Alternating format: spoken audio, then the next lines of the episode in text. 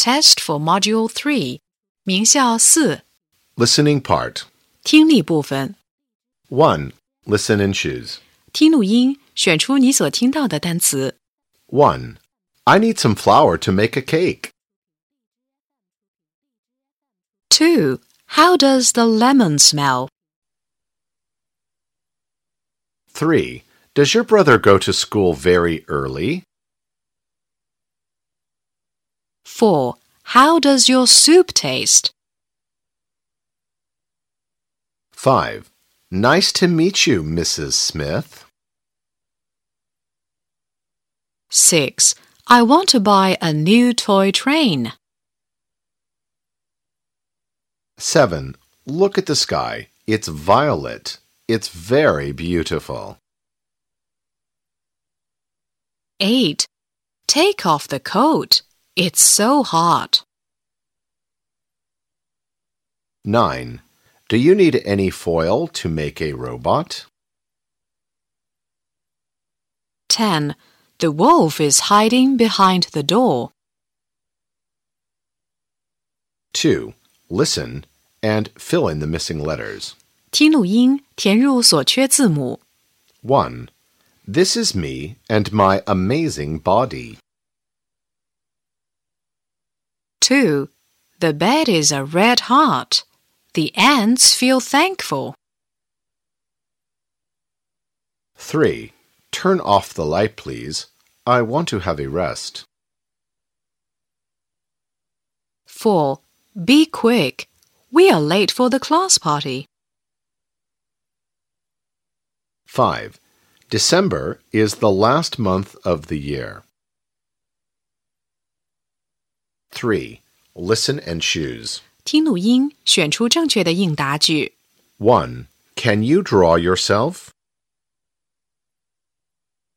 2. Does he have sandals in summer? 3. Where are you from? 4. What's the weather like today? 5. What do you like doing in winter? 6. How do the watermelons taste? 7. I feel cold. 8. In snowy winter, what color are the leaves? 9. What's in the tree? 10. What shape is the sun? 4. Listen and write T or F. 听短文并做判断，相符的用 T 表示，不相符的用 F 表示。 Lily and Nancy are good friends. They are in the same class. Lily sits behind Nancy. School is over at 4 o'clock every day. They often go to play games after school. They can look after their things very well. So their mothers don't buy them watches. They don't know what time it is because they don't have watches. But they can ask a man under the big tree. Now it's about 5:10 in the afternoon. It's time to go home.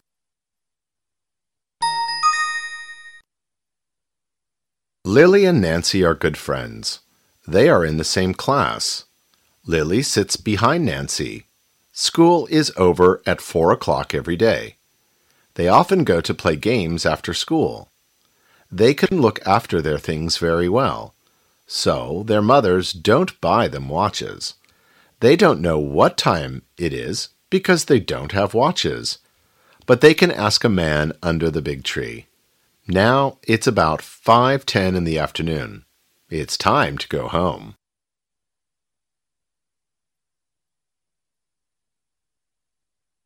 Five. Listen and fill in the blanks. 听录音，根据听到的内容填空。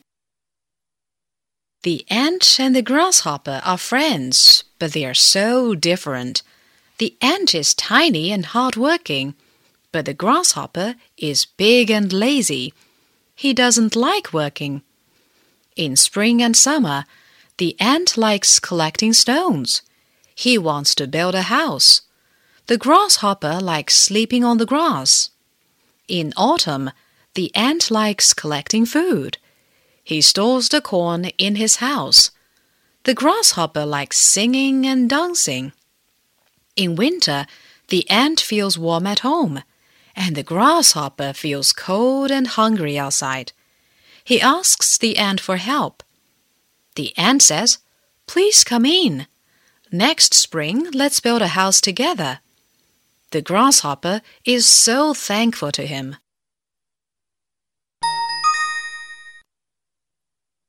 The ant and the grasshopper are friends, but they are so different.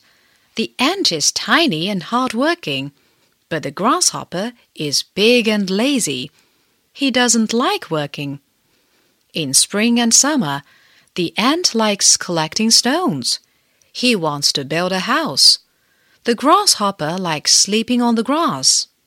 In autumn, the ant likes collecting food. He stores the corn in his house. The grasshopper likes singing and dancing.